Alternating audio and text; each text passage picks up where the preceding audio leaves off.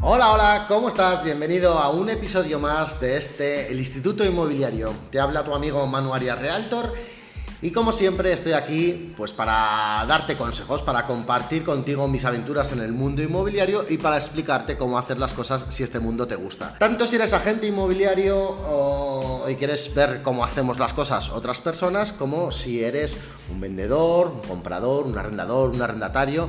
Como siempre estoy a tu disposición. Me puedes encontrar en las redes sociales, soy muy activo en Instagram, arroba manuarias barra baja realtor con el mismo nombre me puedes encontrar también en Facebook y si quieres sígueme y coméntame, mándame un mensaje para, para decirme qué te parece este podcast, si te gusta. Espero tu feedback, si no te gusta también, o si me quieres hacer alguna consulta relativa al mundo inmobiliario. Dicho esto, mm, seguimos con este episodio, seguimos con esa serie de episodios que hemos empezado eh, a través de, esa, de esa librería de episodios en mi blog, en vivirensalamanca.com y eh, hablábamos en uno de esos, mm, bueno, uno de estos capítulos del podcast y en uno de esos artículos del blog de los errores al vender una vivienda. Vale, uno de los errores que comentábamos era el hecho de no preparar una casa para venderla.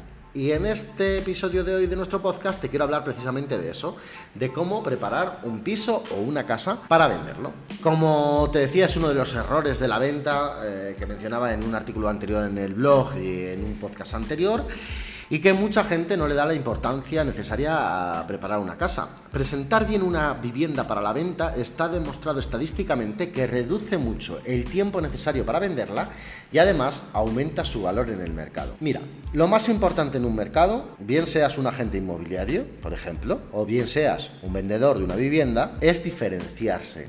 Así que ya lo sabes, si eres agente inmobiliario, piensa cómo puedes diferenciarte de los demás para destacar, porque mm, vas a conseguir con eso atraer a muchos clientes, seguro. Bueno, de la misma forma es si eres un vendedor de un piso o de una casa. Tienes que intentar diferenciarte del resto de pisos y casas que hay en el mercado. Habrá veces que lo puedas hacer con estos consejos que te voy a dar y otras veces tendrá que ser el precio el que te haga diferenciarte. Pero lo importante es diferenciarte porque los compradores, todos los compradores, em, tienen la información en la palma de su mano, tienen los portales inmobiliarios, buscan y comparan. Y al final lo que hacen es lo, lo mismo que harías tú si estuvieras buscando una propiedad en venta para comprar.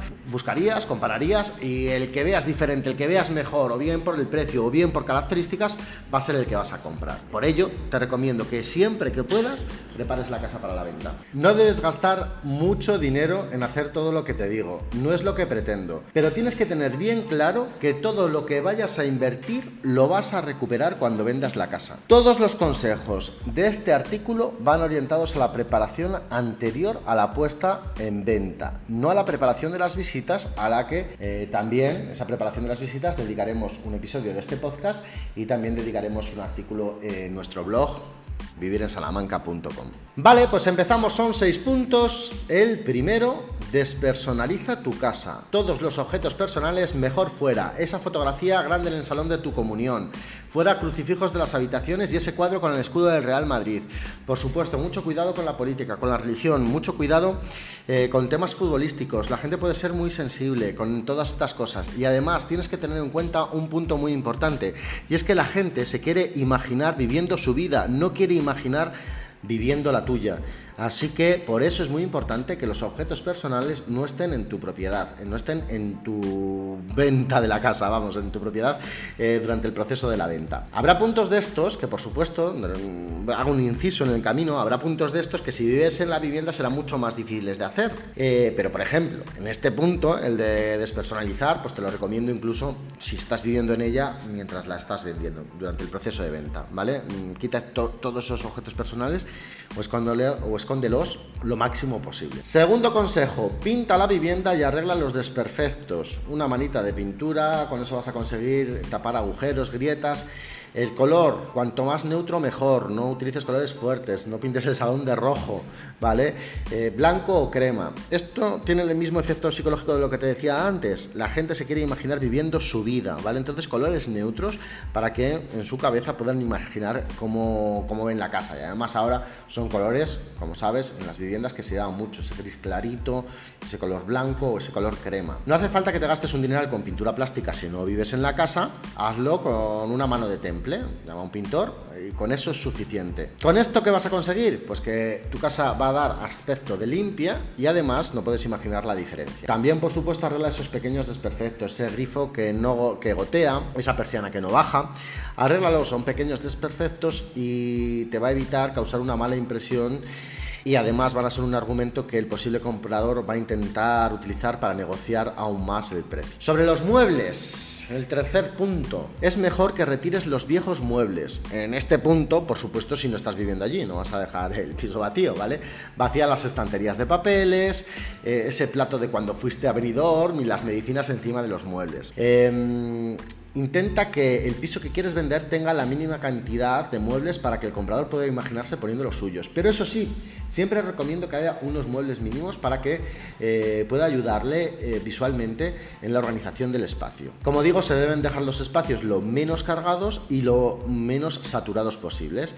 Soy partidario de que, como te decía, que no se muestren las viviendas vacías completamente porque los espacios también van a parecer mucho más pequeños. Si no tienes muebles o los muebles son muy viejos, puedes hacer una pequeña inversión en muebles tipo IKEA, que se llaman. Te van a costar muy poco dinero, vas a modernizar mucho la casa, incluso puedes utilizarlos en la negociación para decir que no bajas el precio si la dejas amueblada o incluso eh, subirle el precio o ponerle un precio a esos muebles. La inversión máxima, unos 1.000 euros, no vas a poder repercutir muy fácilmente en el precio ya te digo que va a influir mucho en el precio de venta y también en el tiempo para la venta. También puedes sustituir algún mueble con muebles de cartón, hacer home staging, bueno, mm, para ello pues hay profesionales de home staging que te pueden ayudar, te los recomiendo muy fervientemente, o inmobiliarias que tengan ese servicio. En cuanto a la decoración, sobre todo para las fotografías y los vídeos de promoción te recomiendo que tengas lámparas. Quedan muy bonitas y muy cálidas las lámparas encendidas. Eh, te recomiendo que juegues mucho con ese tema de la iluminación. Otra cosa muy importante, las bombillas fundidas. Si tienes lámparas tipo araña, pues que no enciendan solo tres, ¿vale? Da muy mala impresión y en las fotografías incluso se ve muy mal. También te recomiendo en cuanto a la decoración poner alguna lámina grande marcada en esas paredes que acabas de limpiar, que acabas de pintar, pues lámina grande en el salón, en los dormitorios, en el cabecero de la cama modernas que puedes comprar en cualquier supermercado o sitio de decoración, te va a costar muy poquito dinero mm, y bueno, le darás una, una imagen preciosa a la casa. Y por cierto, otro consejo, no hagas fotos con el colchón pelado, no pongas el colchón ahí con la funda esa azul y blanca que, que se llevaba hace muchos años, las de las florecitas, ¿no? Nada, no lo hagas así eh, ponle una colcha. De hecho, puedes comprar pues tres colchas y, o tres fundas nórdicas, ponerlo encima de la cama y te dará una vista muy bonita. Aquí te recomiendo que juegues con las toallas en los baños, con el frutero en la cocina y atención a las fotos y a las imágenes, que queda muy bonito eh, el contraste de blanco y azul, ¿vale? La limpieza, esto es obvio, casa recogida y limpia, no recibas las fotos o no realices las fotos o recibas las visitas con la mampara de la ducha llena de cal, por ejemplo, los platos de lavavajillas o los juguetes de los niños por el suelo. Pues vale, intenta mantener la casa limpia. Muy obvio, pero bueno, un punto también a, remarcar. Y por último, el último punto es eh, dedicado a si la vivienda que vas a vender está para reformar, ¿vale? Por supuesto, si está para reformar, no te recomiendo ponerle muebles, ¿vale? Eh, cuanto más vacío está la vivienda, en este caso, mejor. Retira todos los muebles, vacía la vivienda y la mano de, pintura, pues bueno, pues si lo ves, te la recomiendo por dar sensación de limpieza sobre todo, ¿vale? Sabes que para poner a la venta una propiedad vas a tener que sacar el certificado de eficiencia energética y para ello vas a tener que contratar un técnico, bien sea un arquitecto, un aparejador o un ingeniero. Pues bien, como esto es obligatorio, te recomiendo que lo aproveches. Solicítale un plano de la vivienda para poner en los anuncios, que por cierto, te voy a contar un secreto que sabemos las inmobiliarias, porque a nosotros eh, cuando publicamos en los portales inmobiliarios nos salta la calidad del anuncio en los portales. Eh, esa calidad lo que hace es que nuestros anuncios salgan mejor o peor posicionados. Vale, pues que sepas que los planos de la vivienda son uno de los detalles que posicionan mucho en los portales inmobiliarios. Así que eh, si tienes el plano y lo adjuntas en los anuncios del portal, tu anuncio va a sobresalir sobre otros, ¿vale? Y también ese plano déjaselo a los compradores interesados, ¿vale? Aquí también te recomiendo que contactes con alguna empresa de reformas de tu confianza y que le pidas un presupuesto. O si lo quieres, mejor pide varios presupuestos de reforma, ¿vale? Que te asesoren, que te digan los tabiques que pueden tirar, cómo te quedaría mejor la reforma dejándolo en tres dormitorios, en dos, en uno, etcétera. Eh, y que, bueno, que te asesoren sobre cómo te puede quedar mejor mm, la casa aprovechando los espacios, ¿vale? Los presupuestos que solicites, cuanto más, cuanto más concretos sean, mejor en las diferentes partidas del presupuesto. Diles, para que, para que te los puedan hacer, para que te los hagan, eh, que estás vendiendo la casa, que se lo vas a facilitar a los futuros visitantes o compradores interesados en la vivienda y que puede que con ese presupuesto le contraten la obra, ¿vale? Estos dos puntos que te digo tanto el plano como el presupuesto, te aseguro que harán que ahorres mucho tiempo, ya que muchos compradores van a querer visitarla muchas veces si no se lo hacen cuando una vivienda está para reformar. Pues para hacerse una idea de las distribuciones, para hacerse una idea de la reforma, etcétera, etcétera, ¿vale? Eh, si tú ya se lo das hecho, pues fenomenal, no te tienen que molestar tanto, porque si no es muy habitual, déjame que lo voy a ver con uno, déjame que lo voy a ver con otro, déjame que me van a hacer un plano, déjame que lo haga yo etcétera. Bueno, pues te va a hacer ahorrar mucho tiempo, ¿vale? Además, lo más importante, te va a apoyar mucho en la negociación y vas a subir el valor de la venta final. Y te lo voy a explicar. El comprador va a querer que le bajes el precio lo máximo posible y te va a exagerar el precio de una reforma en la vivienda, ¿vale? Entonces, típica frase. Eh, ya, claro, pero es que una reforma me va a suponer 60.000 euros. Bueno, pues tú le vas a demostrar con el papel, mira, aquí tengo un presupuesto que haciendo esto, esto, esto y esto, esa reforma que tú me estás diciendo te va a quedar la casa nueva por solo 25.000. ¿Vale? Si tú aceptas este presupuesto, esto no me lo estoy inventando yo, viene con el sello de esta empresa, si tú aceptas este presupuesto, ya lo sabes, 25.000 euros y te va a dejar la casa nueva y ahí tienes las partidas en las que te especifica todo lo que va a hacer. Por lo tanto, eh, sí que vas a callar mucho la boca con respecto a esas futuras negociaciones, ¿vale? Este es un argumento que utilizan muchísimo, muchísimo, muchísimo los compradores y que además dan por hecho. ¿Vale? O sea, te intentan eh, convencer a ti como vendedor, y te digo a nosotros también como profesionales, de que es así. Eh, te dicen, no, no, es que, bueno, tú sabrás, porque es que yo en mi piso me gasté no sé cuánto, no sé qué, eh, y te utilizan muchísimo este, este argumento que te estoy diciendo, ¿vale? Incluso, fíjate, nosotros con la experiencia que tenemos en lo que cuesta una reforma, etcétera, siempre nos exageran mucho esos precios de reforma, ¿vale? No se dan cuenta, bueno, pues que estamos en el día a día con ello y, y que somos profesionales. Pero bueno, pues en tu caso como particular no te quiero decir nada mm, la cantidad de veces que te van a intentar utilizar ese argumento para negociar y lo bien que tú vas a poder callarles la boca cuando les presentes esos presupuestos, además bien desglosados por las partidas, ¿vale? Y bueno, hasta aquí este episodio del podcast. Yo creo que estos seis puntos que te los resumo son despersonaliza la casa, píntala y arregla desperfectos, los muebles, mm, la decoración, la limpieza y las cosas que harías si el piso está para reformar, ¿vale? Como te digo, todo lo que inviertas lo vas a recuperar en el tiempo de la venta y en el precio. Ya te digo que te recomiendo contratar un home staging profesional o una agencia inmobiliaria que te realice estos servicios, ¿vale? en el caso de que tú como particular pues no los quieras hacer o no tengas tiempo para hacerlo, ¿vale?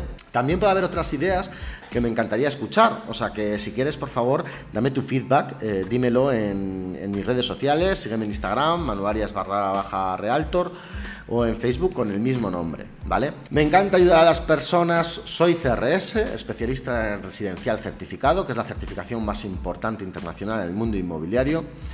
Y esto te lo digo porque esta certificación se otorga a los que somos especialistas en venta de viviendas, ¿vale?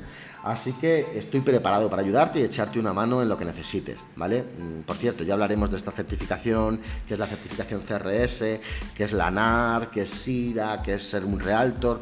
Bueno, todo esto ya te lo explicaré, ¿vale? Em, como siempre espero que este episodio del podcast haya sido de tu agrado, espero haberte ayudado si te encuentras en un proceso de estos, espero haberte también dado alguna idea si eres un agente inmobiliario.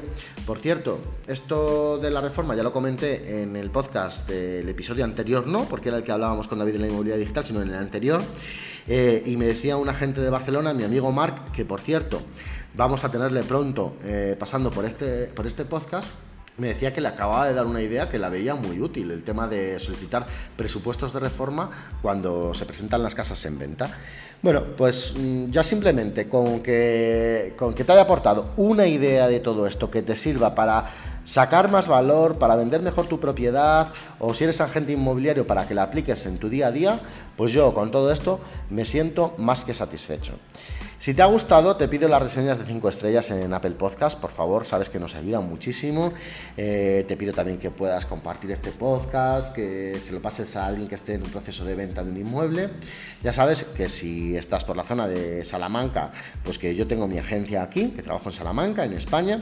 Esto creo que son ideas que te ayudarían en cualquier parte del mundo, ¿vale? Y, y bueno, y que estoy para ayudarte con cualquier tema que quieras te vuelvo a insistir que contesto a todos los mensajes y que me puedes escribir a través de Messenger en Facebook, Manu Arias barra baja Realtor, o a través de Instagram, arroba Manu Arias barra baja Realtor. Y sin más, te doy las gracias por haber aguantado este nuevo episodio del Instituto Inmobiliario y nos vemos muy pronto. Y además nos vemos con novedades porque pronto eh, tendremos por aquí entrevistas a otros agentes inmobiliarios de todo el mundo para que tú sepas cómo hacen las cosas, cómo las hacemos en las diferentes ciudades. También te servirá para abrir tu mentalidad con respecto a si los mismos problemas que tienes tú también los tenemos en otras ciudades.